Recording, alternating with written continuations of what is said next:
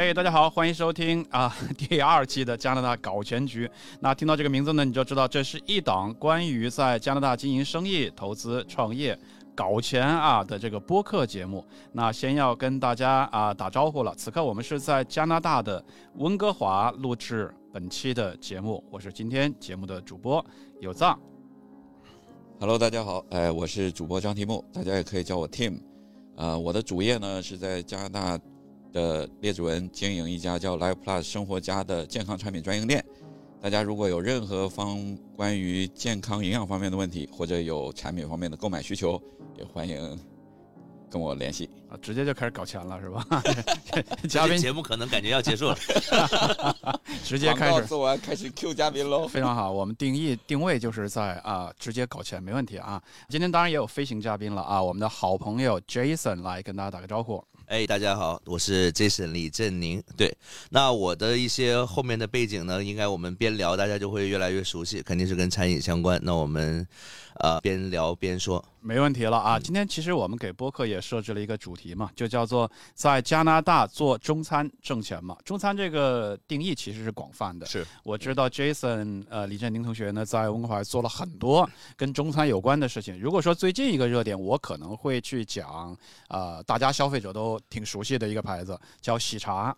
呃，喜茶这个牌子呢，其实算国内的呃中高端甚至是高端的一个呃呃饮品的一个品牌啊、其实大家是期盼哦，什么时候来海外啊？什么时候包括出海这个词特别特别火嘛？嗯这几年，哎，其实算是去年什么时候？去年下半年嘛嗯，，正式开业是十月二十七号，十月二十七号。对，这个现在筹备了六个月左右吧。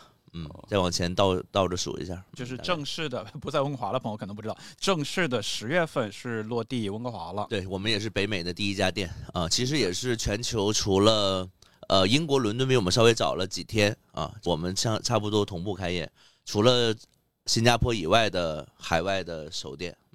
但是我觉得其实 Jason 自己的经历可能比这个喜茶还要精彩，还要丰富，嗯 其实 Jason 有两条线，一条嗯。线呢是维智啊，叫嗯。VISM。对。我觉得可能提这个名字大家可能不是那么熟悉，但是一提到维智经呃这几年在温哥华推出的呃很多演唱会，嗯大家可能会更熟悉，包括陈奕迅，包括德云社，Jason 自己对，也是很多朋友可能认识我更多是通过我们从一五年开始做演出，呃，其实更早了，一零年左右啊，但是应该是说从一五年开始比较正规的，在整个把这个业务扩展到整个北美啊，现在有的有的项目也在亚洲，也在澳洲，有机会我们也都会去做啊。那这个呢，确实也是帮到我们在北美各地啊，也认识很多朋友，包括在国内，所以呢，我们后面呃从一六年开始做国之间啊，其实也是得益于我们通过这个演出，通过呃明星的这些资源啊，带火了一些品牌产品。其实国子监呢，在温哥华也一下，啊国子监是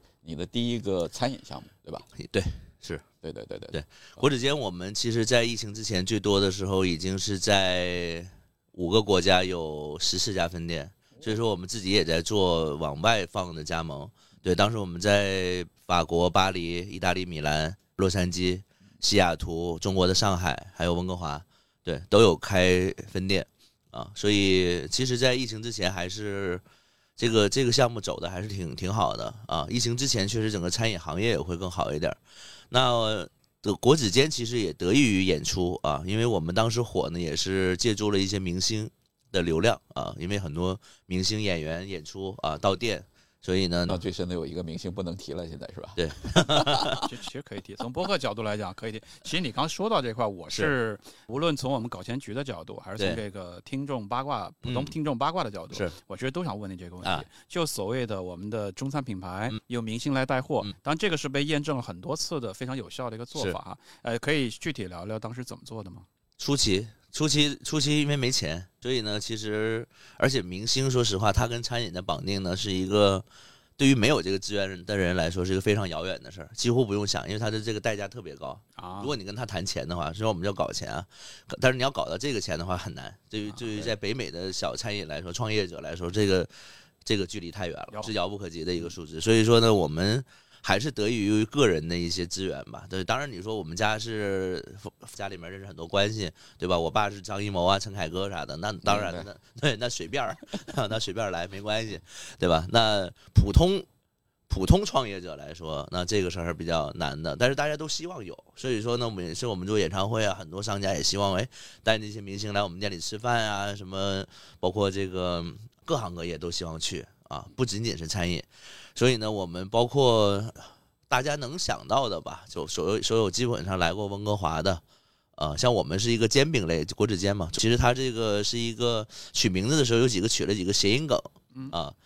果子嘛，就是其实是果子的那个谐音，哎嘛，煎饼果子是反过来。另外，他那个取这个不止见，北京这个咱们就去旅游的话，隔壁的 一个对这个中国的这个以前的最高学府，这个名字是谁取的？很有文化，肯定是我取的呀。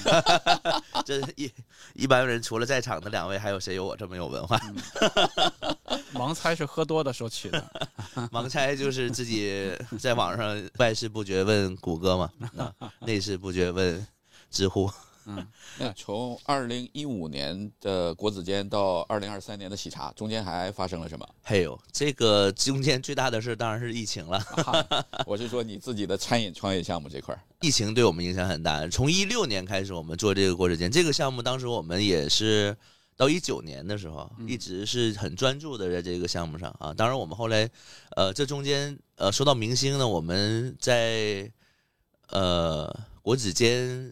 在一九年吧，我们又引入了另外一个连锁品牌，这个收是周杰伦代言的啊，也是周杰伦对，周杰伦也本身本人也是这个投资人，对，就是叫两手抓一个手抓饼的品牌，跟我们国子监那个品牌其实很像，很像哦，而且我们国子监那品牌当时呢，其实也是有一点模仿，当时中国最火的，当时刚刚出现叫互互联网餐饮二点零啊，这个品牌叫皇太极，现在已经没有了，对。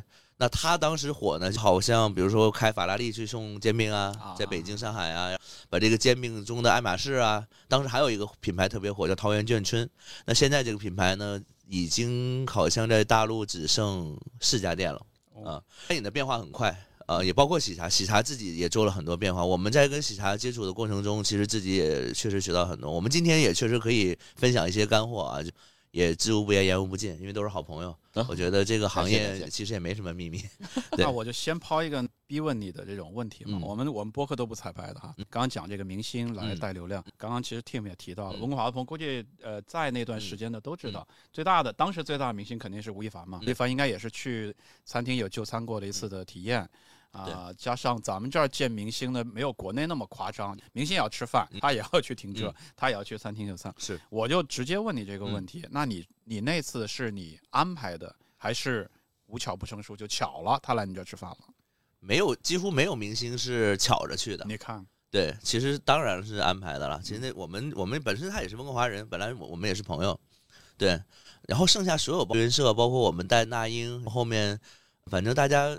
知道的吧？现在比较火的像钙啊，这些去吃我们这些都是我们安排的呀。对，你不安排的话，他说实话，像我们特别这种小店，拐弯抹角的，他上哪儿找着去？对，啊，所以这个这些明星到店一开始对我们来说是提升了很快的。那是因为餐饮啊，我们觉得其实特别是现在这个品牌，其实跟我做演唱会是一样的，演唱会卖的是明星的名牌啊，明星的这个名。啊，品牌卖的也是这个名，没有品牌的餐饮很很难有活路，啊，十年前可可能有，五年前可能机会少一点，在今天是没有活路的，哎，这是一个很好的观察。我我追问一下，你觉得这个品牌是什么来建立的？比如说，我举个最简单的例子，那两手抓的品牌其实是依依附于周杰伦嘛，理论上来说，这个这个品牌的号召力会更强大。呃，目前看起来，两手抓的发展速度和它目前在市场上可被发现的这个，可能要跟国子监。这我们可以直接说啊，这个没关系，因为所有的产品有品牌有明星，才只是你做这个成功的第一步。连这个都没有的话，那后面那百分之九十、百分之八十就更不用想。嗯啊，但是有这个也不代表你一定成功。呃，国内国内有明星代言的，有明星入股的，有明星这个做背书的企业太多了。还是要回到产品上，还是产品为王，这是肯定的啊。但是呢，在真正的这种企业餐饮的这种大的集团的嗯压力下，嗯，个人的产品是没有法办法打过他们的。咱们现在抛开很多人说啊，这个东西不好吃，那东西不好吃，可以，但是它至少是标准的。明白。对，但是你个人总觉得，因为我们啊创业啊，总会觉得说我们自己的怎么怎么好啊，其实也不也不仅仅限于餐饮。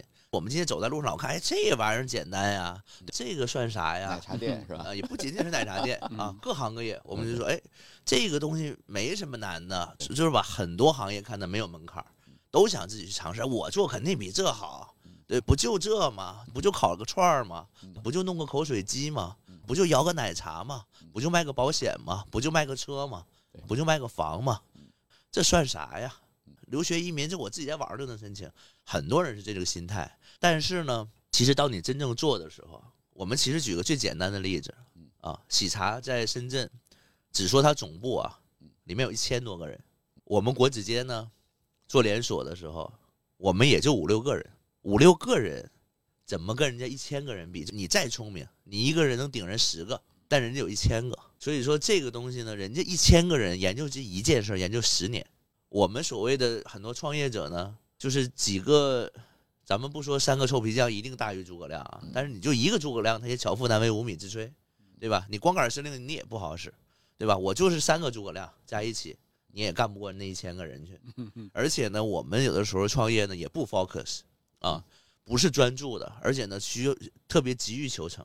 喜茶从他第一家店，他们一直宣传宣传他们这个江边里精神，他们一开始不叫喜茶，他们叫黄茶。就在广东的一个小城市里面街边开的，开到现在十二年，一直在钻研这一件事儿啊。那我们很多创业者呢，我们今天干，明天就想赚钱，甚至不想等超过三个月啊。今天就研究我多少时间能回本啊？我三个月回不了，哎，啊，干半年，哎，不行，产品也没有真正仔细去打磨啊，宣传营销呢根本就没有路子，啊，也。也没有任何的资源，但是呢，就是一开始看这事儿好啊，或者看别人挣钱香，那最后其实就走进死胡同啊。其实餐饮项目也，我我觉得也不仅仅是餐饮，很多人也都在说大环境不好，确实大环境真的不好。但是呢，真正就算在大环境好的时候，这个事儿的成功比例十个里面也没有一个。我我顺着你这个话题来。从国子监一直到现在的喜茶，你你除了我们刚才提到了三个品牌，一个是国子监，一个是两手抓，还有一个喜茶，中间你是还参与过一些其他零零碎碎？参与过，而且也投入了不少精力。因为当时第一其实是也是拜疫情，因为疫情当时呃出来了很多店呢，这个店几乎是比较低的成本拿下来的，因为很多坚持不住了嘛。嗯，有的时候我们呢还是这就像我刚刚说的，我们其实也走过这些弯路，我们也会觉得哎。我们没问题呀，啊，我们能做呀。在真正做大店的时候，感觉又不一样了。隔行如隔山，这东西不是说你卖煎饼卖得好，你就卖孜然羊肉也卖得好的，也不是说你卖大盘鸡你能卖明白，你就能卖好肉夹馍，真不一样。啊，奶茶店也是一样的。对，今天你可能开一个小奶茶店，做的还不错，真你连锁到这种大品牌里面，你反而不适应啊。对，所以说呢，我们疫情的时候呢，因为这个事儿到。到这个品牌的时候，我们还是继续寻找着明星的这个这个噱头。当时我合作，我现在也是我们好朋友啊。他呢，在中国参加过，包括王嘉尔他们一起这个美食的综艺，叫《拜托了冰箱》，啊，其是很有知名度的啊。至少在温哥华来说，肯定是明星主厨啊。那就是说，我们开店的时候，很多粉丝啊，呃来合影啊什么的啊。他确实，我们做的水平也是不错的。在渔人码头，对对，渔人码头。当然，这个店现在我们已经也也是退掉了。对，那他个人的形象也很好，水平也都在啊。但是开店绝对不是你有产品就行的啊。这个东西呢，它涉及到整个团队的配合啊。因为一个主厨他也不可能每天去炒每一份菜，那就炒死了。除非我们做一个私房菜啊。另外呢，选址啊，很多时候呢，我们也其实也踩过很多雷。就包括我们自己，有的时候我们看，哎，这个店位置不错，哎，那个店挺好。其实，所有世界上没有免费的午餐，所有这个东西，如果是白来的，或者是免费来的，或者是便宜来的，它肯定有一点问题。成本低到可疑，对，它可能它高低有点问题。这是这这凭什么这漏让你捡着啊？有的时候我们自己也在回想啊。所以呢，等你真正一看，哦，他要不就可能是本身他房租高，嗯，那前一家可能就没盯没盯住，要不他就是有点致命伤。比如他可能距离特别远啊，而且呢，比如说我们当时看，哎，这个东西在水里面啊，这很漂亮啊，好啊，对吧？这感觉多好。但实际上呢，四面漏风，啊特别冷。那个菜啊，我们这个菜是不首先第一啊，任何一个餐厅都做不到说我这边出锅那边就给你端端端端桌上来，OK，它肯定是中间有个过程。它理论上一般的餐厅呢，它不可能凉这么快。对，但是我们开业那时候正好赶上冬天，啊，冬天下大雪，而且它那个有个坡，因为随着涨潮落潮啊，它有个桥，那个桥特别滑啊，而且涨潮落潮它有那个坡度，有些坡度高，有些坡度低。对，有让老师也去过我们那个店，对，所以呢，它冬天特别冷，夏天特别热，啊，这个就造成它的就餐体验就不太好，而且菜呢，我我我就刚出锅它就凉了，所以呢，而且它距离有点远，我而且我们周围有些朋友大家爱喝酒，那现在酒驾肯定是完全是大家谁也不提倡啊，嗯对，所以说呢，喝酒也不方便回家，啊所以呢也是有问题的，对，渔人码头，因为我住那块儿嘛，我知道它跟咱们的如果熟悉温哥华的朋友哈，温哥华这三号路啊、石街这块儿它还不一样。哎，呃，渔人码头很多生意是半年生意，是所谓半年生意，就跟渔人码头的这个人流你看得出来，夏天乌泱乌泱，对，上上几万人都拥到里边去。冬天我有时候去散步，哦，可能就几只鸟了。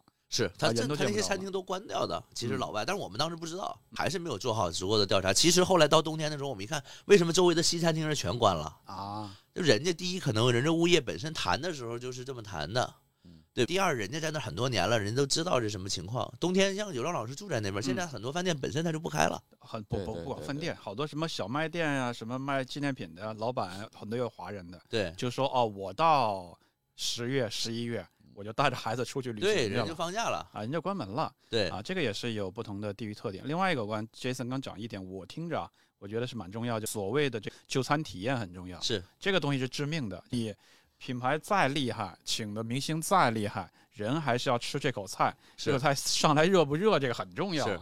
后来我们想了很多种办法，餐饮其实是一个琴行啊，琴行怎么理解？勤快啊，勤勤快的勤啊，嗯勤行，这个是起早摸黑的一个行业。如果嗯吃不了苦的人，你一定干不了。嗯很多人呃觉得，哎呀，我当一个老板啊，投点钱。其实说实话，你投那点钱算啥，对吧？百八十万的，不是什么大钱，当不了甩手掌柜。很多事儿都是我们自己去干的啊。昨天晚上我们在喜茶，我们待自己待到两点。啊，对，因为有一些设备啊，完了出点小问题，电啊什么的，找电工来修，当然也修好了，要一直修，大下那么大雪，那你不修好，明天没法营业啊，那就得自己去，这事儿没有人为你去去分担。嗯，当时在那个码头那边也是这样的情况啊，想了很多办法，不冷，他要冷的话，我们给他怎么加热呀？弄点儿买光买那个改电啊，倒了就花了很多钱。OK，电不够啊，一开始电压不够，加了很多风扇，然后后来呢又弄的那个加热的盘子啊，盘子我们都是给加热好的，嗯，盘子是热的啊，上面做的加热灯，拿啊灯就出吃完餐以后拿灯照着 OK 啊，很多问题出来以后，我们想很多办法去解决，这些成本在你们当时做这个预算的时候是没有是没有的，而且这里面除了钱的成本、时间的成本，嗯，还有改造完了以后不见得行。嗯。就比如说昨天我们去修一个小的冰箱吧，嗯。他跟师傅讲，我说你首先这个修理加拿大的修理费用很高的，对。对。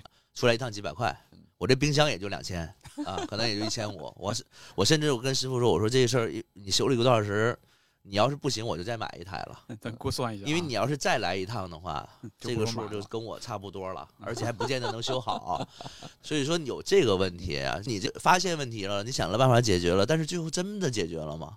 可能还是个隐患。对，你你来修一回三百，一回五百，一回三百，我最后自己买一个新的了，新的就又是钱。哎，在这个过程中，客户的体验会不好，因为他不是说今天修明天就好的。啊明，白？所以呢，所以这个里面啊，坑是很多的。那这个只是说一个很很小的案例。我们要是你们你们你们想听哪段展开说，那里面还有很多细节。来来来，我们我们先填一个大的局面啊，就是大的大的啊概率。我我很感兴趣一件事情，以你参与这么多项目的经历来算的话，能不能给我们听众三个参考的数字？比如说餐饮的成功率大概在多少？嗯然后你的起始的投资应该怎么去考虑？嗯啊，这是第二个数字。第三个数字呢，就是你设计多长时间收回本金的嗯预期是合理的嗯啊？大概这三个方面。好咱们能不能拆开从第一个啊先开始讲？可以，呃，首先先分享一个机密啊，其实也不算机密，当然网上也能查到。餐饮这个行业啊，有几个特别大的标准嗯，啊，自己算账的时候把这事儿掰明白了，这事儿就能干嗯。首先呢，你的房租一定不能超过你的月收入的百分之十，就说百分之十吧。人工呢不能超过百分之三十，嗯食材呢也不能超过百分之三十。，OK，这加起来呢就是百分之七十，你还剩百分之三十。所以这是最理想化的啊。其实三个大快头递拿走了嘿，那你们这儿啊，不不是快递，是送餐送餐。吓我一跳，送餐呢，这个就是这这是可以再分开再单独说啊。嗯现在呢，我们现在还剩百分之三十，这个呢是非常理想的数字。首先，那这百分之三十呢也不是全你拿的啊，这里面还有水电啊、一些杂费啊、保险啊，还有就是我们说的修理啊，有一些乱七八糟的费用。这个费用呢，大概还能再去掉百分之五以上啊。所以呢，首先餐饮肯定不是暴利，明白。肯定不是暴利。那它的，咱们现在很多人说用毛利又这那的，很多人听不懂，咱们就不说那些纯纯的一个月到底的利润，有百分之二十是非常非常好的。啊，对，咱们可以说二十到二十五，但是你要能品控做得非常非常好，能把人工啊什么的这智能化加上把人员在，但是现在呢，在温哥华来说，我们可以实实在在的讲很难做到，为什么呢？现在就算你人员压缩了，但人员的成本上涨了，很多人出去吃饭啊说很贵，其实呢我也认为很贵，这个事儿没有办法，我是餐饮从业者，但是我也认为很贵。导致现在温哥华的消费能力下降的非常非常快。但是呢，有的时候餐厅老板也没办法。当然，我在这里呢也也不想说为餐饮老板说话，因为我觉得餐饮老板有的时候呢，他在他发现问题解决办法就是无限制的把它转嫁给客人，这也是不对的。嗯还是要从自己内部去挖掘去解决。但是呢，如果说今天成本上涨了百分之五，他就要把价格加百分之五，其实消费者是承担不了这百分之五的，因为消费者其实对价钱是敏感的，特别是现在利率特别高的情况下，大家的房贷压力什么都很大。以前可能一个月两千的房贷，现在变成四千，嗯他总共可支配的月收入可能就只有五千块钱，其实在在在文华来说已经很好了，对对吧？因为孩子还要上学，还家里面还要过日子，还有车，还有油，还有很多很多柴米油盐嘛，这个很多很多的事儿。那当房贷 double 了以后，他的可支配收入是下降的非常非常大的。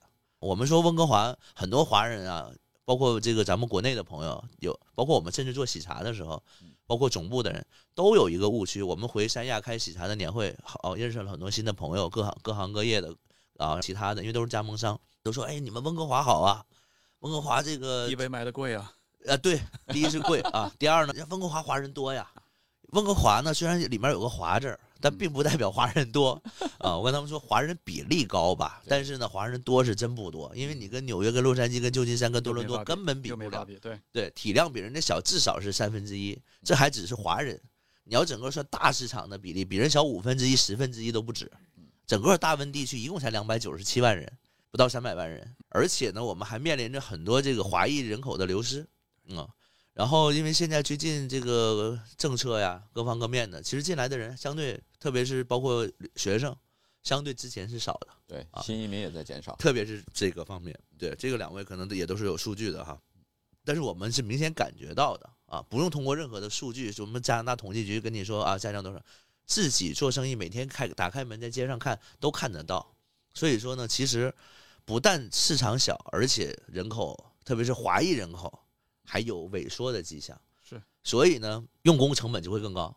为什么呢？因为中国人啊，包括老板，他可能英文不太好，而且呢，在很多，比如说你这个炒菜、马菜，你你找个老外来，他也弄不明白。嗯，所以说，你本身华人可用人口就少，导致他啊用工成本非常高。其实我们用工成本是比洛杉矶高的。嗯，对，因为洛杉矶你找人很容易，洛杉矶的华人非常非常多，你要找一个洗碗的非常容易。温哥华这个餐饮找个洗碗的特别特别难，现在要到十，十八二十找洗碗根本找不到，而且还要现金。哦对，所以呢，而且你还要找到好的，这就更不容易了。干三五天就走了。嘿，用的舒服的，而且呢，这个说实话，你给他五十一百的一天倒不重要嗯，碗给你拆六个，你你回去有的时候都码不上。为什么？当时买这碗是一套买的，嗯，对吧？找找都找不着，找不着啊！这个这个东西要不从很多老板从从国内进当老板买碗啊，多买点儿啊，是，买多了还没地方放，所以说呢，大家要不就是都 都跟一家买，能大家能串着用，这挺好的。而且老板有时候要格调嘛，啊，要一些碗看着很漂亮、很精致，啊哎所以啊，呃请人不好请，请好人更不好请，留住好人就更难，因为这个好人他是流通的嗯，好的员工是流通的，谁都想要。谁特别是很多咱们国内来的老板，一开始也比较有钱哈，所以呢，可能哎没问题，你给多少钱？一个月六千，好，我给你七千，来我这儿。所以留人的关键就是钱了吗？在一个从属的关系里面，好像感情也重要，但是呢，除非发生出特别的感情是吧？那就真留住了。对，那就把自己也留住了。也也看做的这个事儿有没有扩张性，吧是，呃，美在餐饮应该会还会有有一些，对，因为其实还是年轻人，我觉得第一对品牌是有追求的，就是我说为什么要做品牌。第二呢，就是对这个事业他有向往。真正我们说年纪稍微大一点的，说实话都是出来打工的，都是养家糊口的。你跟谈感情吧，这事儿有点耍流氓同意同意，啊。明白明白一。块八毛就决定问题了。啊最真实的感情就是钞票，对，因为这个事儿，你老板天天 PUA 员工呢，也是有点耍流氓啊。员工出来呢，其实就是挣钱的，对也不是跟你称兄道弟的。那你要说带着员工一起创业，那是另另外另外一码事儿啊。但是呢，你创业这个事儿，那就员工自己评估，对吧？他愿意那就一起干，不愿意那还是就是挣工资挺好。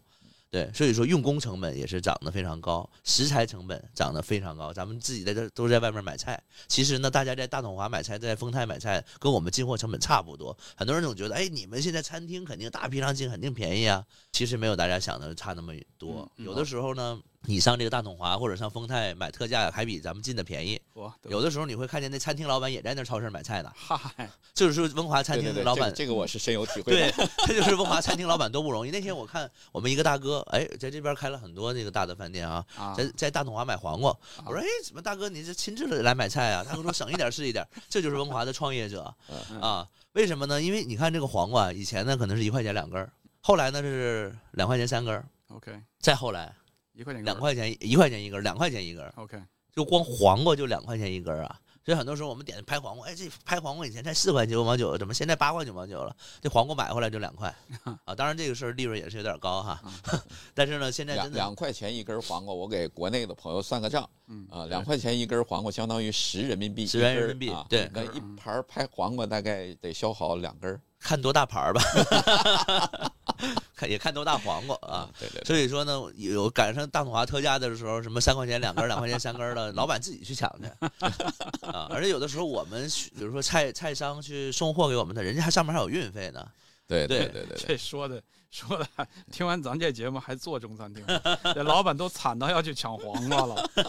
不不不，这这也是我们节目的核心价值啊，对真实。讲点真实的感受是是啊。至于这个判断呢，希望每个人都可以自己来做，因为咱别把成年人。做中餐厅啊，描绘的跟综艺节目似的啊，那么美好，是实际不是。听完前面一段你就知道，中间很多血泪史。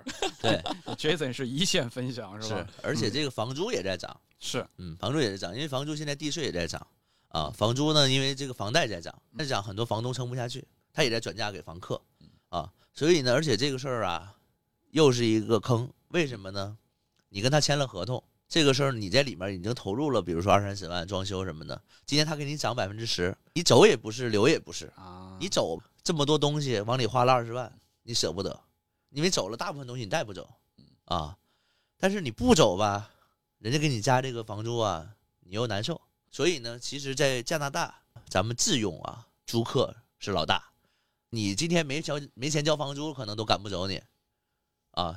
很多房东的血泪史啊，大家看到各种平台上有很多抱怨的，说你租租给某些人，人家就不走了啊，不交房租了，给你弄得很乱什么的。法庭申请禁止令，警察去门上拉都拉不走啊，这是人权。但是商业来说呢，房东是老大。啊，今天房东想让你走，给你发一个 notice，过两天你就得搬。如果今天房东想涨你房租，那你是真的就就就得涨，你很难去保护自己。而且关键还有一个，一般做餐饮恐怕至少要签五到十年，对，不然呃太短了，你可能你自己也害怕。是嗯，是，啊但是如果中间出了问题，或者是经营不善的情况下，这个租约你又不能不能很顺利的退出。不能 对你自己租房子，顶多一年一签，算大不了，算算挺长了吧？还有短租更短的。对，你租餐饮这个东西，一般像 Tim 说的，三年都不保险，五年算合理，对吧？你要真干两年干不下去，剩下这三年房租你还得交，除非你能把这个转出去。哎，转出去一般大概率是赔的，啊，对吧？因为你这个一般干餐厅啊，没有个三五十万是肯定干不下来的。转出去的话，要能拿回来个十万八万不错了。三五十万这个数字，你指的是装修？三五十万看什么行业，这个就是说说到投入了，是吧？刚刚我们把这个拆开以后说这个成本，说投入在文华呢，投入又很大了。我知道情况差不多一五年左右的话，五六十万、五十万到七十万加币，大概可以投出一家火锅店。对，呃，现在可能这个数字咱们咱们现在是这么算的，其实是远远不够的啊，因为投资啊，首先加拿大的投资成本非常高啊，特别是国内来想要投资的人，因为你说实话带人民币出来按加币投，其实是几乎等量的数字，但是那是翻五倍嗯，啊，我们回去其实像呃很多时候跟人家聊，人不相信。一个火锅店投一千万人民币，一千万人民币是什么概念？有一千万人民币干什么不好？你知道吗？大家每次听完为后面都接这么一句话：有一千五百万人民币干什么不好？对吧？放银行不好吗？不香吗？出去加勒比海度假躺着不好吗？投了一千五百万以后，老板累得跟什么一样？这这个事儿怎么算呢？一个商业厨房啊，比较完整的带排风的厨房，现在光自己打造出来就要三十多万。火锅店啊，每一个排风上面每一桌上面都是要有一个排风，排风呢每就你就进去，你看这个火锅店花多少钱，你就进去数它这个头，他这一个头就是一万块钱。OK，以前是八千，现在是一万五，这个事儿几乎翻倍了。咱们说他这一个火锅店一般，比如说有三十到四十个座位，光这就四十万。我的妈呀！后面这个厨房呢，大概三十多万，啊，四十万就是八十万嗯，八十万呢，剩下还有什么后面外面还有软装啊，所有的这个包括地砖啊，上面的你要做点漂亮一点啊，墙地呀、台面儿这些，还有厕所啊，包括这个这还没算水跟电啊，加拿大水电特别贵，一个小店奶茶店水电要是说几乎之前没有的话，每每一项都要三到五万去做这个水跟电。嗯啊，所以这又是十万啊。软装呢，大概十几万，差不多。软装不贵，但是啊，人工很贵。那这这呢，就干出了大概将近三啊三十几万，这就是一百差不多二十万了啊。剩下的还要有一个什么钱呢？就是买电钱。所以呢，很多你们看好的位置啊什么的，它这个店转让是要钱的啊。很多中国人不理解，哎，什么叫买电二十万、三十万、十五万？是不是买这物业？那那他开玩笑，那这物业值一百五十万啊，不可能是我卖给你。对他这个钱呢是转手费啊，你你你其实简单来说就是拿他这位置，啊因为好的位置都有人占着呀，嗯，很难空出来。所以说呢，他一般买这个店还要花一点费用。那这个店可可贵可便宜了啊，有十万八万的，也有也有也有二三十万的，三五十万的，这还是个费用，还要交一部分什么钱？加拿大的效率特别慢，说他政府啊要给你这个咱们叫 building permit，然后就是装修许可。那你拿到这装修许可，你才能装修。一般这个周期都在三个月以上。哦，你这太乐观了。我们这个店装修周期，我我当时当然是在那个 COVID 期间，对，我们大概等了七个月。啊哦，现在所以我说三个月以上吧。啊，那也也有也有这个，Jason 是要给听众留点希望。那正常其实对，是三个月现现在应该是恢复加快一点长了说。三四个月吧。但是你要说有五六个月的有，有，确实是有。这咱温哥华还有店招跟他挂了三年，做店没开起来的也有啊。呃一年半的都有。嗯这个呢，因为他还反复检查，他来了检查不合格，你还得重新改，改完还得再约他，再约他又得等半个月。这老外动不动就休息啊，逢年过节的肯定放假啊，是啊，这绝对是，而且真找不着人。而且他是提前放假啊。你要说给打电话什么的，哎，半夜打电话讲那不可能啊，人家三点钟就下班，所以 所以呢，早上去排队都排不上啊。在里面有一个等待的周期，等待的周期有的时候你也得付房租，对对，所以呢，再得多打出来十万块钱底儿，不能说我开完店完了兜里溜干净，是吧嗯？那那一点儿没有不行。所以呢，这个总共你整个往里已经放了一百七八十万了啊嗯。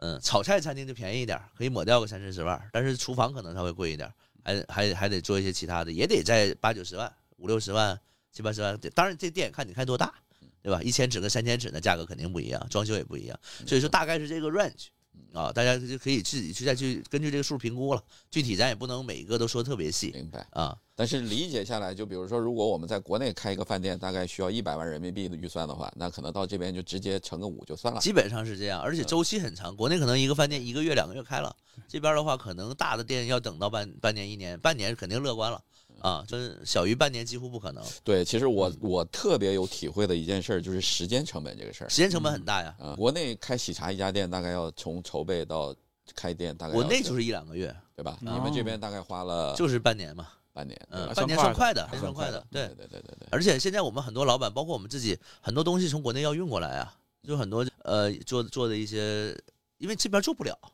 啊，就这边它工艺还落后，它不但这个价格高，工艺还落后，你有很多很漂亮的东西它做不了的，切割什么它做做不了，而且它这材料它都没有，所以说我们还有很多东西要从国内运过来。现在大家看到的温哥华这些餐厅，其实做的都越来越好了啊，因为现在都在卷。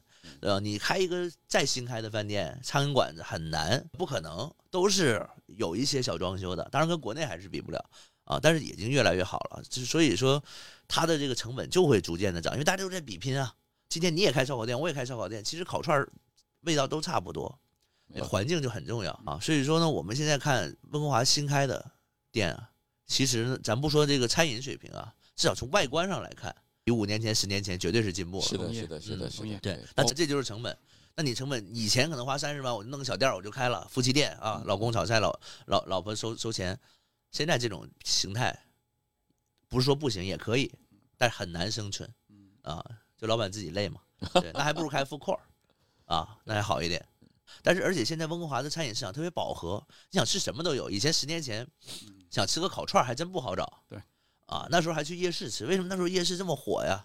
现在夜市后来我好久都没去了。对，因为那个时候温华小吃几乎很少，都在夜市里。哎呦，这夜市一去看很开心啊，什么铁板鱿鱼啊，什么 大羊肉串啊，什么手抓饼啊，什么肉夹馍呀。嗨，现在温哥华所有的品类都不只是一家。我们刚开始做煎饼果子的时候，那我们其实也是标新立异的，对对吧？那现在温哥华做煎饼的也挺多的啊，但是当然做好的确实也不多哈。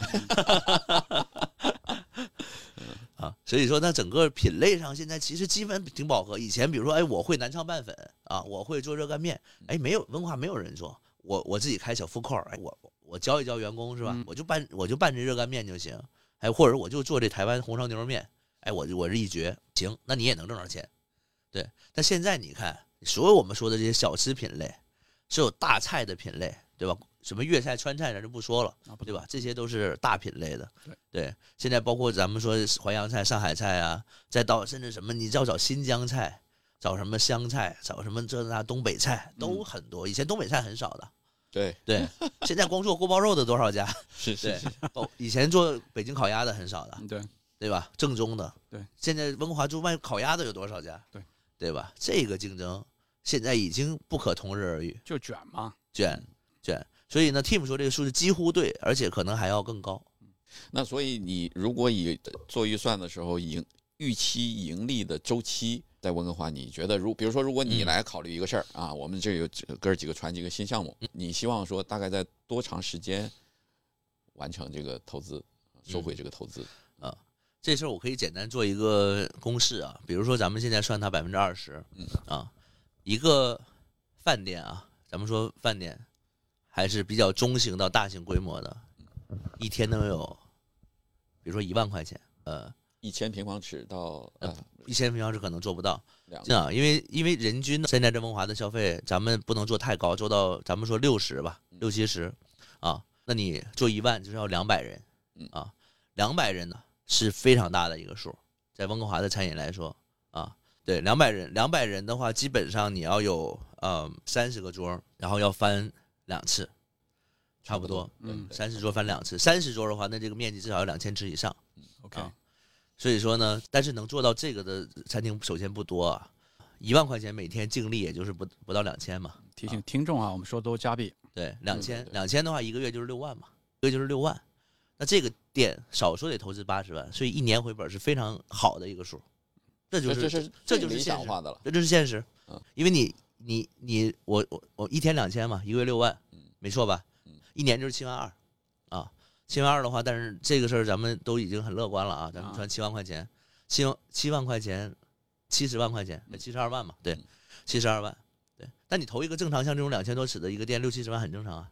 所以说呢，这而且这一年回本呢，是从你开业的一年，但你前面准备还一年呢，还有对，其实是两年回本，OK，这还是最乐观、最乐观的情况下。太乐观了，一个月能挣六万的餐厅在温华不多的。OK，啊那当然有有挣更多的，那人投资也不是六十万了，明白，明白，啊明白。所以火锅店肯定现在没有低于一百万的。首先，火锅店进场是吧？就到你开业，就到你开业，你可能买个店不贵，买个店现在有一个现成的火锅店，可能有一些五六十万能买到，或者四五十万能买到，但你买回来还得再弄一弄啊。当然你省着弄，那也也可能便宜点儿，但再便宜也便宜不到哪去，底儿就在那儿了。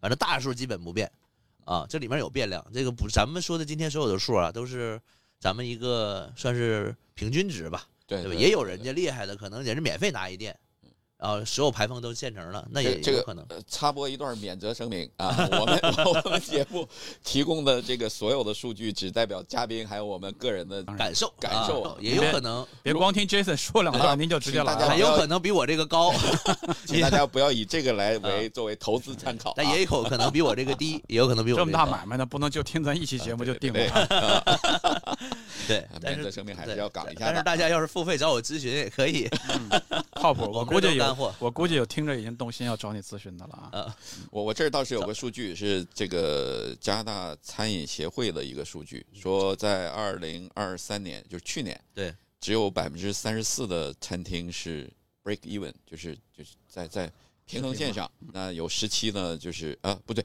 百分之三十四的餐厅在输、呃、赔钱。赔钱，赔钱。只有百分之十七的餐餐厅在能打平。BC 省的数据跟这个差不多，然后 BC 省每年差不多百分之十五的餐厅因为各种各样的原因哦不再运营了嗯。这次，那你觉得在这样的情况下，入做餐饮这件事情还还还是个好时机吗？实际上这个问题我刚一个意思嘛，我想问的也是，你看嗯。我们华安来做生意的，对。你会发现，哎，好多还是落到做餐饮去了。当然我们知道是民以食为天了，啊是你每天有现金流了这些，还有什么原因？Jason，你觉得还是大家会比较趋之若鹜去做这个餐饮业呢？因为大家觉得餐饮的门槛低，大家这么觉得啊？对，嗯觉得餐饮门槛低，这个很正常。我们所有的人，周围很多的人啊，包括没有餐饮经验的人都觉得，哎，我做餐饮吧。上手快，对，呃，其实呢，餐饮的门槛特别高，比其实它它比其他行业，我觉得，嗯、很多行业都要高一些的，因为它首先第一呢，它不是说一个人就能去完成的一件事儿，它需要一个很强的团队，从前场的经理这非常非常重要，你要把前场的服务员，首先你看我们在很多社交平台上看那个说踩雷啊，都是吐槽前场的。说这服务员态度不好，还要小费，因为咱们温哥华有一个国内有听众哈，咱们这节目他不理解这小费文化。不理解。其实呃，我觉得压垮餐饮最后的两根稻草啊，一个是小费，一个是外卖。拆我开来说说。我们刚刚说的这个所有的数字都是非常理想的。我说百分之二十五的利润啊，有呃一个月有比如说有什么六万块钱、五万块钱的收益，对啊，这个事儿呢都是建立在没有外卖的情况下。OK，啊那首先，外卖这个趋势，我们没办法去螳臂挡车啊。今天任何一个餐厅绕不过它，对啊除非你做私房菜，你什么特别好，对。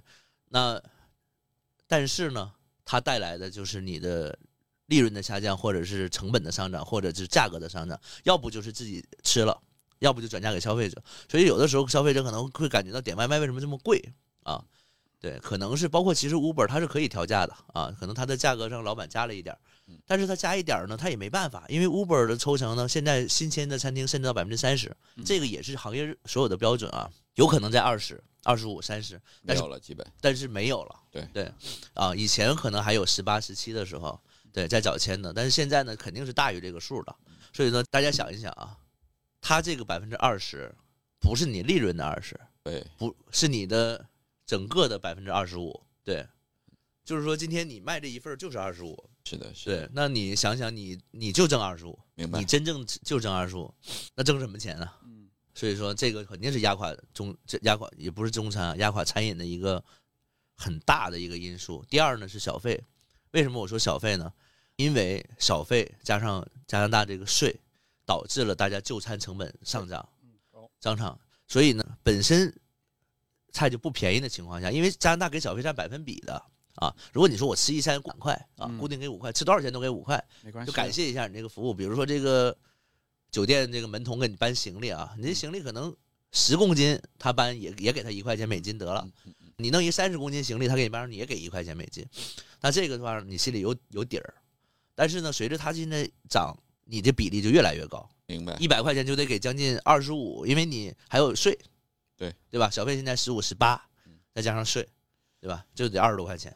以前那个付款的机器上还有十二这一档，12现在我看几乎都很少了。十一档都出现过的嘛？十肯定是十啊！一开始我们小的时候来就是十嘛。对啊。所以说呢，小费这个事儿啊，首先它它存在肯定有合理性，而且作为餐饮老板来说呢，它肯定也是一个能补贴员工收入的一个事儿嗯啊。说员工很辛苦，这个咱们都认可啊。但是呢，这个事儿确实是一个双刃剑。没错，其实呢，对餐饮来说，特别是对温哥华的餐饮，对北美的餐饮，因为我其实也喜欢全世界各地经常走啊。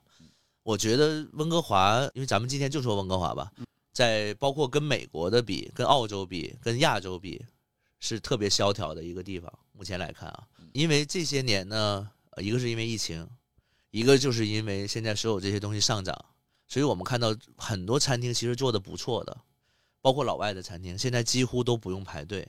走进去就有空位，而且空位是是很多很多很多的。没错，所以呢，所有的这些因素我们结合在一起，包括这个成所有成本的上涨，大家收入没跟着涨，但是压力涨了，房贷，这个老板把所有的成本啊，要不转嫁给客人啊，要不再想其他的办法去做一些，比如说，哎，哪个菜怎么量现在小了？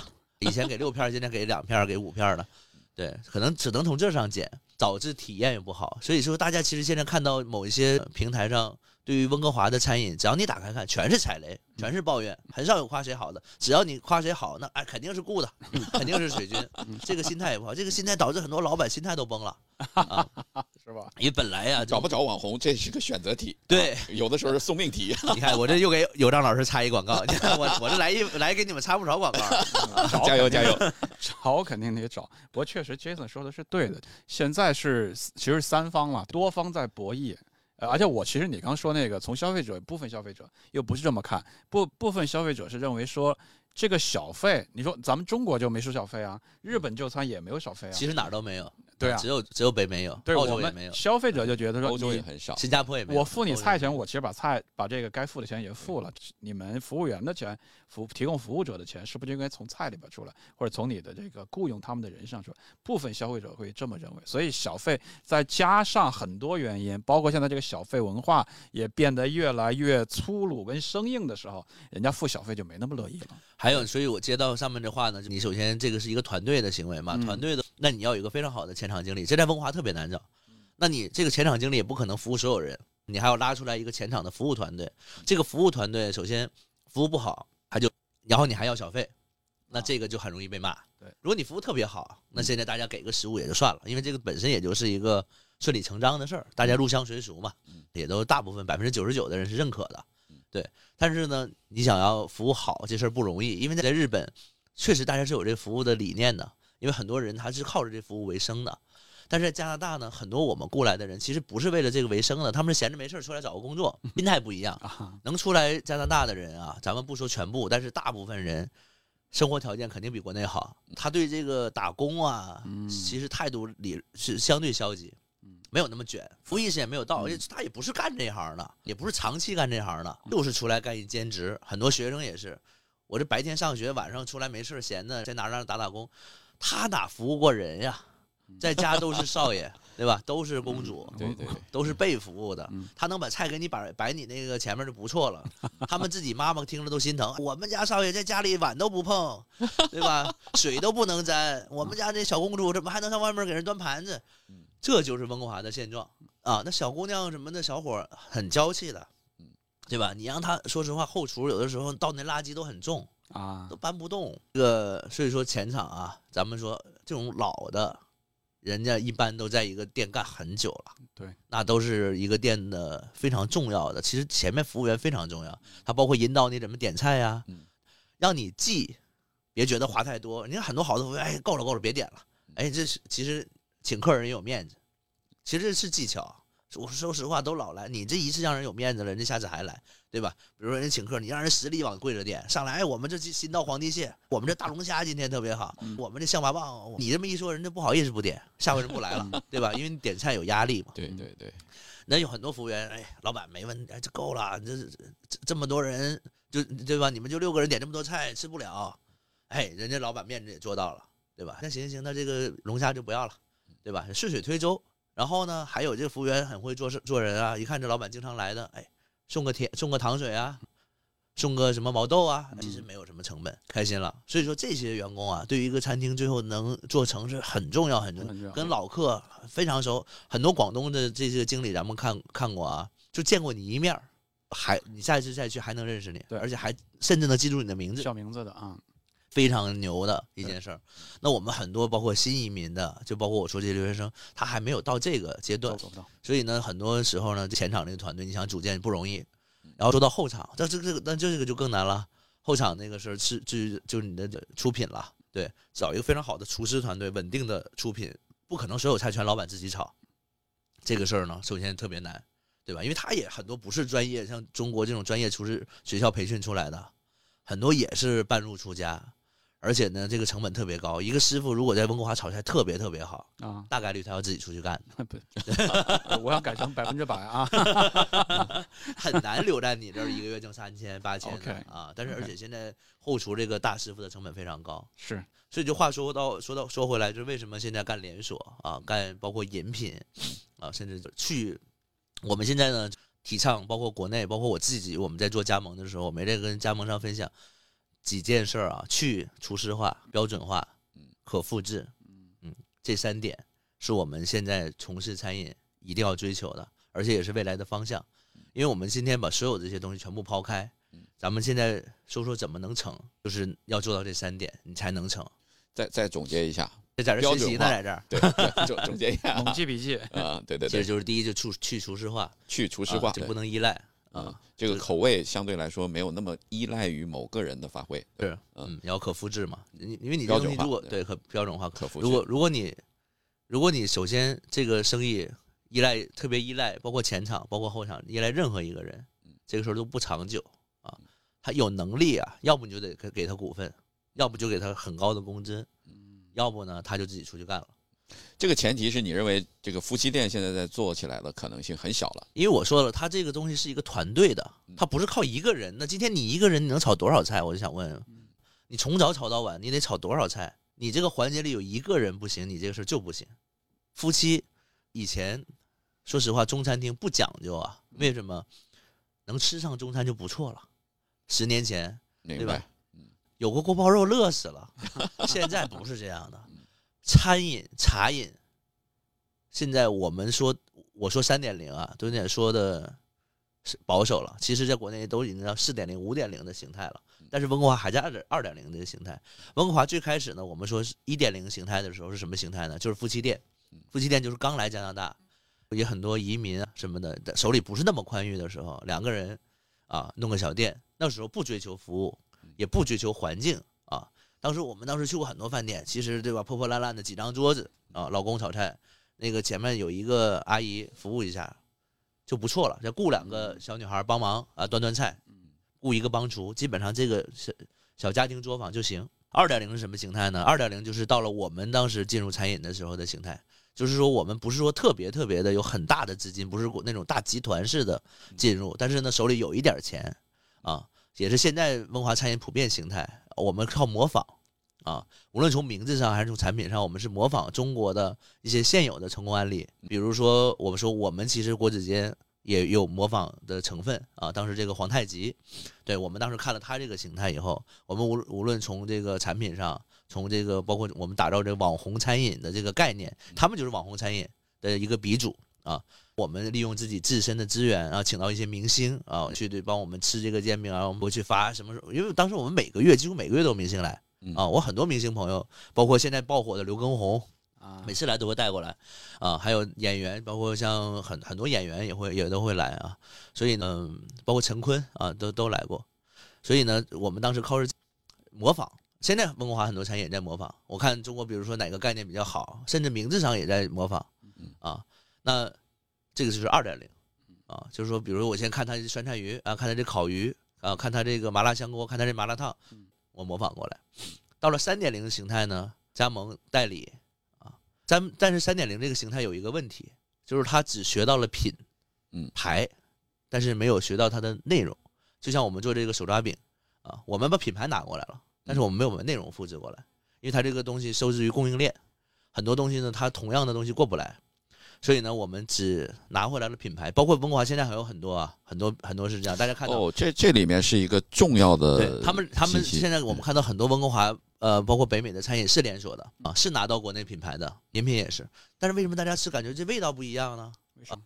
因为它的供应链不统一。当然，简单来说就是没有做到标准化啊，是，但是他做到了去熟食化啊嗯，但是没有做到标准化嗯，照猫画虎吧，但是没画过到骨啊。其实连锁加盟里面最重要的供应链实际上是没有办法迁移到加拿大这个市场上。这个东西成本特别特别高啊嗯，这也是我们后来做喜茶我们体验到的一个一个事儿啊，啊，而且呢，只学到了皮毛，没有学到人家的管理啊，这就是三点零。三点零呢，现在是也是现在三但三点零在温哥华就够用了啊，因为温哥华整个北美的餐饮比国内是落老落后一点儿了，就咱们回国的人肯定是知道的啊，这这这是不会有意义的。但是在国内去去感受这个国内的餐饮，就很多国内的朋友是身在福中不知福 啊，对，这这真的觉得什么温哥华什么的中餐天花板，什么中餐天堂，其实没有那么夸张。其实我们到多伦多、洛杉矶，其实水平几乎相近。OK，几乎相近，但是呢，跟国内真的是差一点。所以我们说到三点零的时候呢，有加盟了，有这个意识了，也想复制，也想在这边放代理，也想再做二级的加盟，但是他没有做到标准化。那到了四点零，四点零就是我们做喜茶，我们是完全复制，我们要求是完全复制，一模一样，一比一，你所有的东西，包括你的一个台面儿，我都是让喜茶定制好拿过来的，我们全部都是连连整个的装修，我们都是画好尺寸的。我们都是提前搭建完的，没有任何的缝隙。一点二米的冰箱推进去就是一点二米，一点五米的台面就是一点五米，做进去所有的细节一比一的复制，啊，所有的设备一比一的拿过来做，因为它现在很多中国的餐饮已经迈向了半自动化，但是不是预制菜啊，很多人现在对预制菜很反感啊，但是呢，饮品来说，首先没有预制，但是餐预制菜里面是有的，但是我们认为这个预制菜呢，其实应该叫半成品，其实并不是一个坏事，因为预制菜其实包括中国叫预洗，就是预切，所有的菜到店以后是帮你切好的，你不需要人工再去切了，但它是新鲜的啊，洗好的、切好的，其实它是更标准化、更卫生的。比如果今天中国所有的餐厅都能用上这样的菜的话，中国的食品安全还能再提升一个档次，因为中国它它自己洗，你自己洗有人家批量的机机器洗好吗？一定要相信科学。中国人老觉得，哎呀，他那肯定糊弄，其实不是，人家批量非常大，机器哐哐哐一翻转，洗的非常干净，哐哐哐哐，机器给你切的特别好，土豆丝什么哐哐都给你弄好了，不需要你再去再去刮这个东西。你涉涉及到人，就涉及到脏，涉及到污染，涉及到消毒。人家车间里面，人家一天产出多少土豆啊？对，所以呢，而且中国现在的管控也是比较严格的，所以说这种半成品的预制其实是好事儿啊，因为它更标准化、更卫生。而且它有一个你有迹可循，啊，包括很多肉啊什么的，它都帮你做，都已经做好形态了。你来了以后，只需要给它做炒制，因为其实备菜是特别大的工程。温哥华就光备菜，一个餐厅备菜要花很多的成本的，切菜不容易的。咱们咱们自己在家做饭的人知道，其实炒菜很快，炒个菜也就五分钟。你你累的是什么呢？是你去超市买，买完回家洗，洗完还得切，对吧？切到各种破盆里，对吧？完了之后还得收拾。对不对？对，洗碗、备菜就是炒菜，你让我炒到三分钟、两分钟一个菜，是不是？特别是中餐餐馆的明火，你这火还大呢，火大火大，人家哐哐哐勺一颠。其实为什么很多人说，哎，你这餐馆怎么出菜这么快？你肯定预制菜啊其实不是，他炒一个锅，跟你拿微波炉啊，或者说拿这热水，他们说这个拿热水烫，拿微波炉打，是有一些原材料可能是这么处理的，但实际上真正好的餐厅，人家明档。看你看着我炒，现在中国全都流行都是明档的。我你这牛肉我你看着我切，嗯啊，海鲜我现在都贴好。中国现在为什么我说中国现在这个餐饮做的越来越好呢？写到四点，海鲜到店，多少东西，你就四点钟在那看，人家海鲜哐哐哐往里放，全是新鲜的。几点钟到店，人都贴标。像我们喜茶非常严格，所有这些产品只能用当天，下面是贴日期的。这个东西我我我几号开始备出来的都有标签的。这标签做出来以后，复查过期马上扔掉，如果不扔抓到，直接有罚款带扣分，降低评级。嗯，我们现在喜茶的卫生标准比温哥华要求的卫生标准要高好几倍。就是卫生官来了以后，他根本不用看，因为喜茶的要求永远大于他的卫生标准，而且大于很多很多很多，让我们所有的员工，包括我自己个人学到了太多。我们自己做，我们根本就没有这一套东西，做不到，任何餐厅都做不到。啊，这套标准需要大量的人力，物力这意味着去还有监管的上升。还有监管啊，嗯，他们拿摄像头每天在看我们所有的员工，帮也帮了我们老板。说实话，每一天啊，八个摄像头，全场无死角去盯每一个员工，而且当然每天啊，我们只开业八个小时、九个小时，他们每天总部的标准是至少要看四个小时，所有的门店，所以说一点都不敢懈怠啊！所有人进后厨，包括消手呃消毒洗手，戴这个帽子。呃，清洁，再到你制开始制备啊，包括你煮这个珍珠什么时候煮的，这个珍珠只能用三个小时，三个小时没有卖掉必须扔掉，如果不扔掉就罚款啊，从几百块钱到几千块钱降级啊，因为总部来操作这件事总。部来操作，不需要我们来管，因为我们管我们会心慈手软。嗯然后我们举一个非常简单的例子啊，我们当时呢。嗯，有有有有有有有一个什么水果，我有点忘了啊。当时装在一个桶里面，下班的时候，因为员工嘛，说实话他也不是机器，他下班时候他忘了，忘了以后呢，他就其实都已经收拾完了，收拾完了以后呢，放心这个东西他忘扔了，他就随手啊，放冰箱里，他就走了。走了以后呢，这个就被喜茶看到了，哎，这怎么还有这没扔的？这不行。第二天夸，但是我们也没用这个东西，因为他是忘扔了，他就给放冰箱里了。第二天马上在我们群里面就给我们警告。就说你们昨天晚上，这个有有有两桶这个没有没有倒掉，我们说我们没用啊，我们说这个这个员工当时垃圾都收完了，垃圾袋都已经换新的了，他可能就懒了，就没有倒掉，啊，不行，不可以啊，因为他我只要看到你，因为我也不知道你倒没倒掉了，对吧？因为你在我看你关键你人走的时候你没倒掉，那这就是风险，就这么严格。其实这些东西在正常的，包括加拿大卫生也好，加拿大任何一个餐厅也好，它第二天都是可以用的。对吧？你自己当天倒掉的应该是不多的，啊，像珍珠用三个小时的应该是不多，它就是为保证品质。对，所以说今天我们不是来给喜茶宣传，而喜茶也不需要我宣传。但是呢，他们在真正的呃，这这等会儿我还再补充几点啊，就说在他们这个是真正做到了我们所谓的餐饮四点零甚至五点零啊，在设备上的自动化、标准化，在所有的流程上的监管。总部付出的这些所有的这些东西，我们都是认可的，因为我们自己也在学习，我们自己也在放外面的加盟。对我加盟了他以后，我自己的加盟我都现在暂时先不放了。对，因为我觉得我们做不到，我们给不了别人这个东西，那别人加盟我的话，那他赚不到钱，或者说他我们尽不到这个这个义务，啊，所以呢，我们所有的呃，只要是能复制的。包括某些原材料啊，有一些东西全部是复制过来的，不能复制的，比如说鲜果啊，因为喜茶是用呃真茶真果嘛，他们是真奶啊，就是他们的三个三个标准，这个事儿谁也不敢换掉。你要是敢不用，被他抓到，明天你店就不用开了。对，因为你一个人影响了人家三千八百家店。喜茶今年呃二零二三年在中国开放加盟，开放了不到一年的时间里面做了三千家店，为什么人家能做到这么多这么快？而且几乎每家店都赚钱，至少到现在没有一家店关门的。对，就是因为他们把这套东西做成了标准化，而且不需要任何一个什么厨师去做这个事儿，因为它自动化的程度非常非常高。对，它不需要背配方啊，它有个出茶机啊，自动的去给你做。但是加拿大温哥华的很多那奶茶店还停留在手摇，一天呢两三个员工能卖能摇出来个一两百杯已经很累了。其实大家看没排队啊什么的，其实他只卖了两百杯。但是排队是为什么？呢因为它出的慢。喜茶呢，像我们最高峰一天两千杯，两千杯是什么概念？当时我们说不可能两千杯，怎么可能能做出来两千杯呢？对吧？你十个小时两千杯，一个小时两百杯，一个小时一共才六十分钟，相当于一分钟做四杯。我说那怎么可能？哪可能一分钟做四杯？就一分钟就能做四杯，还有一分钟能做六杯的。我们还不够熟练啊。但现在呢，我们一天也是八百杯啊。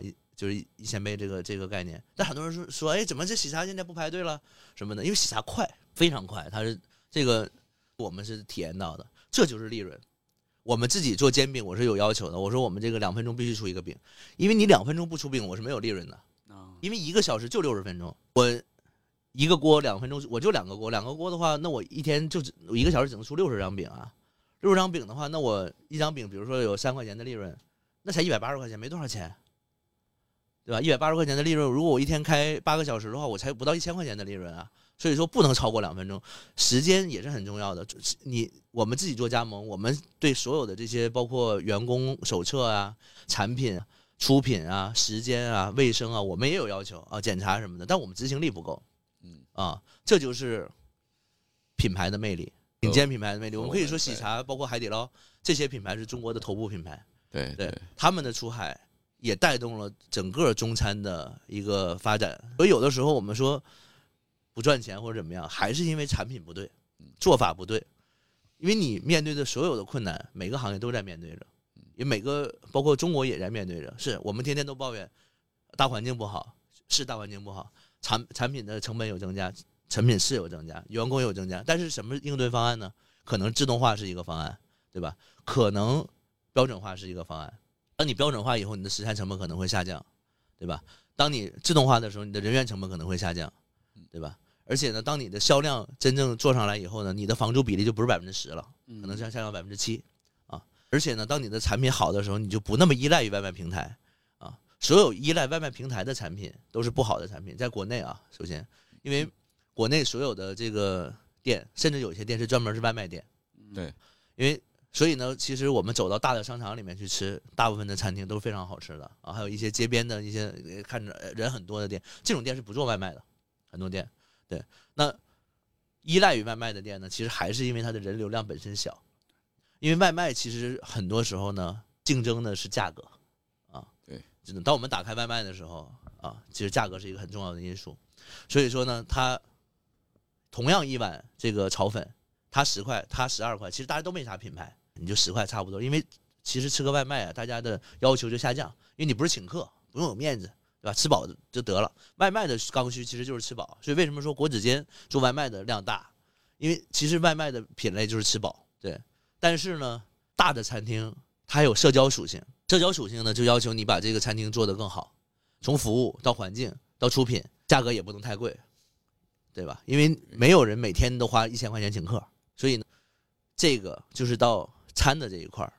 那我们说到四点零，就是中餐未来再进入加拿大市场的时候，会把现在有的所有的餐厅几乎淘汰，要不你就更新换代，要不他进来以后就会把你淘汰。就总结下来，就是虽然市场大的环境没有那么理想，但是总有人在做提高效率，然后提升整体行业水平的事儿。这个就是因为想赚钱这事儿首先不容易啊。你刚刚说这个数据呢，其实我觉得可能还大于它啊。他是比如说他说那个可能三十四赔钱，十七 break even，那就是百分之五十不赚钱。对对，其实可能还大于他。可能更多的餐馆都在不赚钱的状态。嗯，或者是，而且如果说一个薄利的情况下呢，其实也没什么意思，因为你说一个月一个老板搭在里面挣五千块钱，其实就是他的个人工资，啊，说这个百分之十五的餐厅关闭，其实我说是九死一生，啊，是真的是大于这个，真正最后能留下来能成功的店，对，也就是十个里面能有一个，真的我们自己可以看啊，温哥华这些餐厅，所以呃，差不多今天时间也差不多了啊。呃，感觉 Jason 可以多来聊几次哎，你看这各种故事可以讲不完。可以把这个这期剪成两集 还有还有几个最后的快问快答吧。好，第一个是呃，你觉得现在这个时间点，如果我们预算很小的话，在这个 food court 里做开始这个餐馆生意，是不是个好的选择？是，呃，也不是，因为它 f o o c o 现在的竞争也很大啊。如果我还是觉得你得有一个很特别的点，不然就是进去 food court，如果你没有自己品牌加持的话，可能还是不行这事儿。为什么呢？因为我们在 f o o c o r 做过呀。其实 f o o c o r 竞争更大，为什么？因为你进到 f o o c o r 里面，你有十二十二个选择，你有十五个选择。嗯今天当你在一个办公区楼下，可能这个办公区一共一千多人、两千多人，就你一家店。比如说你在五号路、六号路开一个，但你要在八百半，你要在那个 Lansdowne，我一进去里面二十家店，我自己还挑一会儿呢，对吧？这就可能老挑不上你。你虽然他这个人流量，你看，哎，这一天来一千多人，这一千多人就全吃那面去了。第二个问题，呃，以你个人的体感，温哥华搞餐饮容易还是多伦多搞餐饮容易？多伦多容易。其实多伦多的整体的餐饮水平比温哥华稍微差一点，但是它的市场比温哥华大。好，还有差不多一个问题是。我我起码身边我也有很多这样的人，就是他本身不了解餐饮，对但是很多朋友说你要不要跟我们来一起做一个餐饮项目？这个时候从我的角度来说，你觉得有什么建议？你就需要注意什么？需不需要我下场？以及各种常见的坑。其实最重要的就是，如果他不自己不懂餐饮的话，那这个合作很难做。因为餐饮其实像我说的，它其实比我们想象中要难嗯，而且它还是一个琴行。如果说你不是没有一个特别前期啊，没有一个起早贪黑的精神，首先很难做。第二呢，你没有一个很大的资金储备，也很难做好。因为现在餐饮在升级换代，就像我说的，文华可能是二点零、三点零，但是国内已经到四点零了。嗯那第三呢，说你这个事儿呢，已经不是说一个人、两个人能做成的事儿。对，今天。呃，三个不懂的人加起来也绝对的绝对不是诸葛亮啊！这个这个成语绝对是有误区的 啊！不是三个人凑在一起，还不如一个人想呢。对，因为三个人都有自己的想法啊。合伙这这个事儿最怕的就是意见不统一嗯，意见不统一之后，这个事儿就分道扬镳啊。赚钱了，大家倒还好；一旦稍微赔点儿，那这个事儿朋友都做不了。所以呢，如果是朋友合伙，其实还是得多想想。明白，感谢 Jason。好，嗯啊，OK 啊，呃，我还其实我再我再扔个问题，因为正好跟喜茶有关系嘛。啊其实，在前期大家有点意外，嗯，温哥华的喜茶为什么选择在了 Burnaby 的丽晶附近，对吧？嗯对这是你完美的选择吗？嗯或者说当时对于选址有什么想法吗？不是完美的选择，但是当时是我们一个必选项，因为呃，第一我们想快点开啊，因为进这个主流的商场贸啊，需要时间比较远、比较久、比较比较远。我们呢希望能拔得头筹啊，啊，要它的一个热度啊。另外呢，我们接触的比较早，早期呢，其实大家对这个包括总部对品牌的定位还没有非常清晰，在海外的定位啊没有非常的清晰，也没有想明白我们是应该一开始就像喜茶刚在国内开始的时候进所有主流贸开大店，这种这这种所谓的品牌店，还是说现在像喜茶一样去下沉啊？其实喜茶现在做的一件事儿呢，他们有一个口号啊，叫服务大众。其实我们看到喜茶，很多人在网上说，哎，喜茶好像怎么样了嗯，没有以前好了，或者怎么样，什么什么现在什么街边店、街角店啊都开出来了。因为以前大家对喜茶觉得是中高端，其实喜茶不想要这个高端，啊，因为高端只能服务少数人啊。虽然我一杯茶可以卖到五十块钱，但是我可能只能卖一千杯啊。我每杯虽然有五块钱的利润，但是我只有一千杯。但是等我下沉市场了以后啊，我可以服务更多的人的时候，那它的受众就更广。我可以一杯只赚一块钱，但是我可以卖一万杯、一十万杯。所以呢，其实一开始包括喜茶现在在做的事儿呢，是下沉市场。所以说，大家可以在很多三线、四线、五线的城市看到喜茶，而且呢，他们现在在做的也是一个价格的降级。实际上，我一直在公司里面讲，我们现在虽然成本在上涨，但是我们一定要拼价格。就当我们把价格再打下来一块钱的时候，我们还能把市场再多占百分之二十。剩下的餐饮，就算我们现在比它高一块钱的时候，我们现在还是碾压他们。当我们再减掉一块钱的时候，我们就可以降维打击。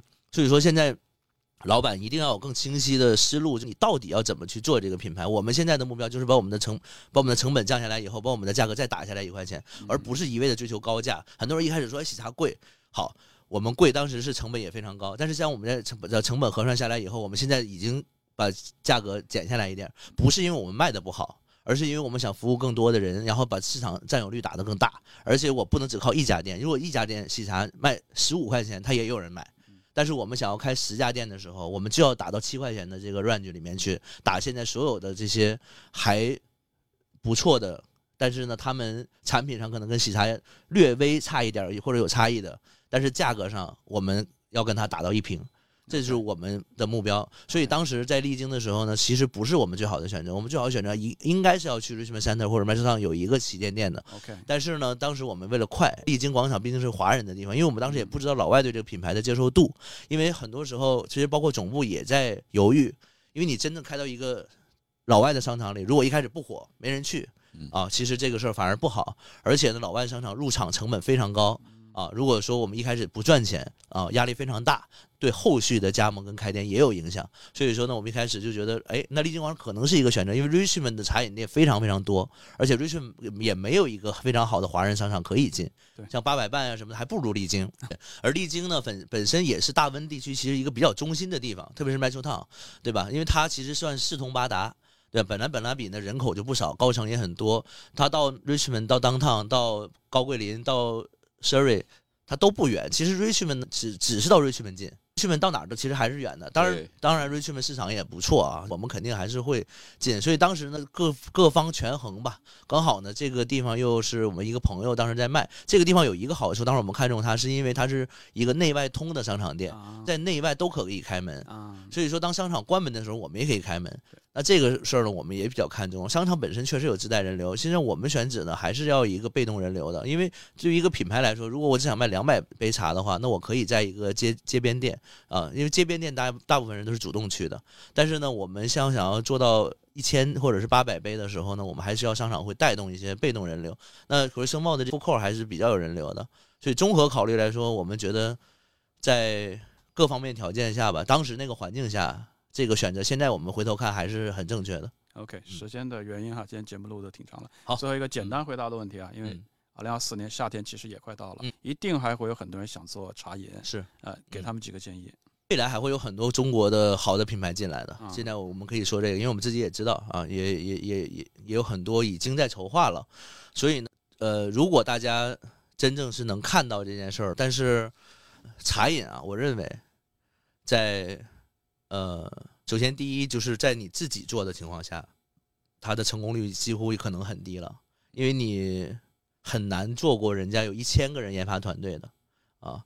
第二，呃，在呃加盟上面啊，我们可可以稍微稍微稍微多说两句，在加盟这件事上还是不容易的加盟这件事儿呢，其实中国所有的品牌现在都在做，而且做的很多，量非常大，一年做几千家店，包括像呃喜茶的很多同类型的品牌，舒逸啊，然后茶百道啊、沪上阿姨啊什么的都有七千家店，霸王茶姬一年也开发了三千三千家店出来，所以，在真正的沟通成本上，简单来说，回到今天的一个主题，不论餐也好，饮也好，这个事儿都非常非常的难，而且呢，投入都比我们想象中大很多很多。我们首先第一，我们说喜茶这个事儿，我们投入啊是非常大的，是大于所有人的想象的。所有人会觉得，哎，为什么这么多人开奶茶店？因为他觉得肯定要有的。但是这里面有很多货啊，因为我们这个包括前期的进货呀、是什么的，其实是其实其实这个数是非常非常大的。很多人觉得，哎，我二三十万可能就能干个奶茶店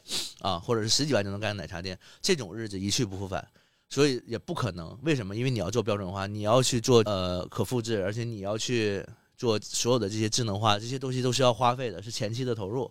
所以呢，现在在这个北美的市场里面，说我要在小打小闹啊，就有个十万二十万，那就别创业了啊，没有没有任何意义，餐饮这件事情上，这个算就不要考虑了而。且也不够，嗯，对，也不够。今天我想收你这钱，你也开不出来。对，首先手里啊没有一百万，不要碰任何茶饮跟餐饮的品牌。这个事儿我们就不具体分析，因为每个人拿店的成本不一样，每人开店成本也不一样。但是这个数，如果手里没有准备好这个数的话，就尽量就别干了。不管是你是加盟还是自己干，自己干几乎没前途，加盟也要这个钱，因为加盟你不能全看它好，它的坏处就是你成本会高。为什么？因为他所有的这些监管、培训什么，他都要费用的。你以为他是白给你监管的吗？对，对吧？你以为他是白培训的吗？他把所有东西白交给你吗？不可能，对吧？你要加盟费，你要培训费，你是我们有七个员工回国培训了一个月，在深圳，我们自己要付机票、酒店、吃住，而且还有当时这个一个月都要给员工发工资，这是多少钱？大家可以自己算啊，回国的机票成本，对，所以还他们还有每个月都有人来督导、来监督、来看我们的门店、来培训。那这里面喜茶也担担也，他也分担了很多成本啊嗯，但是这里面还是有很多成本，包括我们开店的时候，他们来了很多人，我们要付他们的机票、酒店，但是这个也保证了产品的质量。所以说呢，现在虽然我们呃说觉得机会有，但是呢，投资现在这个成本，包括你的现在我说的人工、设备、房租，再加上你加盟所有的费用，所以这个成本是非常非常大的。你们觉得呢？今天说了很实在哦，这个很多应该是付费才行的。干干货。非常非常感谢 Jason 啊、来来我们直播间咱免们前半个小时免费听啊，后边都付费听的。行，后面那个买买健康产品或者是请有账去探店都可以免费。没关系，反正大家呃，我觉得呃加拿大搞钱局的播客呢，就是一个平台啊，大家不光是听到今天一期 Jason 的一个分享，今后可能还有行行业业的啊，更多的嘉宾，对各种各样的分享。希望某一期当中某些内容，希望创业、投资或者投入某个行业的朋友一些启发，这个节目比较重要的作用了。如果大家听播客这个方式呢，其实可以在以下几个平台都搜得到我们的节目，比如说您去啊苹果手机的 Podcast，或者去比较流行的几个 App，小宇宙、喜马拉雅、网易云音乐、腾讯音乐。或者是我们生活在北美的朋友呢，海外的朋友呢，用 Spotify、YouTube 的 Podcast 功能，都可以搜索关键字啊，就叫做加拿大搞钱局，都可以收听到我们最新一期的节目。如果希望跟我们互动呢，也可以在 Podcast 或者是小宇宙这些 App 里边跟我们留言提问。如果你听得不尽兴，还有问题要问 Jason，对吧？留言在里边直接去刁难他一下都没有问题。微我五十加我微信，呃，另外呢，我们当然也为大家专门去建立了一个微信群，方便大家通过在微信群内的方式来互动。微信的号码是啊、Doris 奇二零零八 D O R I S Q I 二零零八阿拉伯数字四个啊，来搜索这个微信号，添加之后呢，我们的啊客服工作人员会帮大家拉到我们的播客的听友群里边。那听友群里边，我们尽可能的把主播呀、每期的嘉宾啊啊都邀请到里边来。这样让您有直接啊微信面对面去交流的机会。最后呢，也提醒您可以去关注我们的小红书账号，就叫做加拿大搞钱局，啊，就可以搜到我们的播客加拿大搞钱局播客啊，就可以搜到我们的小红书账号了。小红书账号也许我们会放更多的花絮啊啊有意思的片花内容啊，给到大家去互动，也是很好的互动平台，大家欢迎去留言啊。最后就是告诉大家，如果大家好的话题啊，像 Jason 这样的嘉宾的推荐，或者是自荐啊，想来节目不同意 Jason 说的啊，您去吃过喜茶跟他 PK 的，都可以来我们节目啊，直接自荐来参加我们的交流，也都欢迎您通过以上的任何方式联系我们。Tim 还有什么结束前要讲的？没有了，感啊谢 Jason，、希望 Jason 把喜茶开到列治文的时候，我们再聊聊。要感觉这是很快了是吧？我们争取越开越多吧。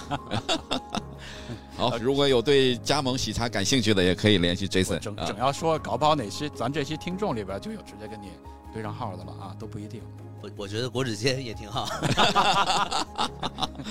都好都好。好，那那就咱们就收工。好的，感谢谢谢大您的收听，谢谢谢谢谢谢。下期再见，拜拜。拜拜